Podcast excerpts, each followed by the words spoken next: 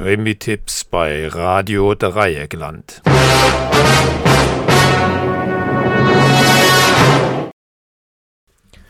Was haben der Wettbewerb Unser Dorf soll schöner werden, der Diebstahl einer etruskischen Bronzefigur mit dem Titel Ombra della Sera und die norwegische Stockfischvereinigung gemeinsam? Sie haben recht, eigentlich gar nichts. Aber in dem neuen Toskana-Krimi von Luca Fontanella, Der Tote im Palazzo, sind sie Bestandteil bei der Aufklärung eines Mordes, der die Bevölkerung von Volterra in helle Aufregung versetzt. Der Stardesigner Luigi Leonetti wurde mit der Bronzefigur erschlagen. Ausgerechnet Luigi Leonetti. Er wurde extra eingekauft, um Volterra den Sieg im Kampf um das schönste Dorf Italiens zu sichern. Dahinter können nur die neidischen Nachbargemeinden stecken. Den Fall zu lösen wird zu einer Mammutaufgabe für den Agente Sergio Panda und seine Vorgesetzten und Freund Alessandro Minotti. In ihrem dritten Fall müssen die beiden Dorfpolizisten wieder alle Geschicklichkeit aufbringen, um den komplizierten Spuren zu folgen und vor allem wieder ihren Vorgesetzten aus Pisa ein Schnippchen zu schlagen. Denn eigentlich ist ein Mord ein Fall für die Polizia Kriminale aus der Hauptstadt. Die haben aber was Besseres zu tun, denn auch sie wollen, dass ihre Heimatdörfer im Wettbewerb um das schönste Dorf gewinnen. Und da kommt ihnen der Mord in Volterra gerade recht, um den Ort vor den Honorigen der Auswahlkommission anzuschwärzen dass die Bronzefigur zudem vor dem Mord aus dem örtlichen Museum gestohlen wurde und der Agente Panda auch noch einen Korruptionsfall entdeckt, droht jetzt jede Chance auf einen Sieg Volterras endgültig zunichte zu machen. Und um das ganze Dilemma perfekt zu machen, kündigt sich die Ankunft des Vorstands der norwegischen Stockfischvereinigung in der Trattoria des Vaters des Agenten Sergio Panda an denn auch in der Trattoria werden Preise vergeben.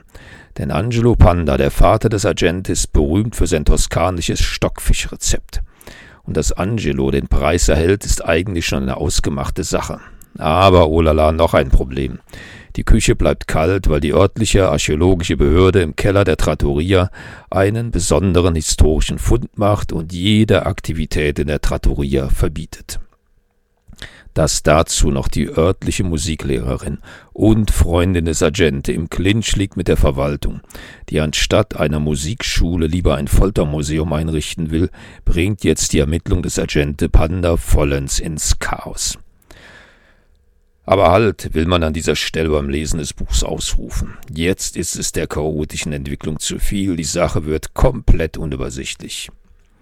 Aber Rettung ist in Sicht. Der Autor Luca Fontanella löst den Knoten, indem er aus dem Roman das Einzige macht, was Ausweg bietet. Er gestaltet eine Slapstick-Komödie. Mit dem burlesken Witz der Figuren einer italienischen Commedia dell'arte stolpert der Agente Sergio Panda und seine Getreuen über die Bühne des Verbrechens.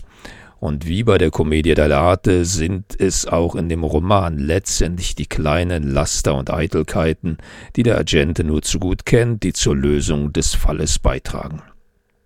Und im Übrigen, dass der Autor Luca Fontanella nur ein Fantasiename ist und sich dahinter das deutsche Autorenduo Jutta Wieloch und Dirk Husemann verbergen, ist nur ein weiterer Bestandteil dieser kriminalistischen Komödie und ein schöner Beleg dafür, dass die, Autorin, dass die Autoren Wieloch und Husemann gut vertraut sind mit dem Versteckspiel der Komödie Commedia dell'arte.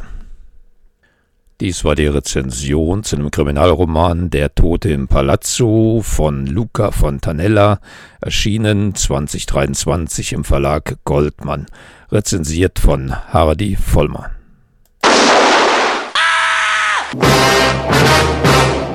Krimi-Tipps bei Radio Dreieckland.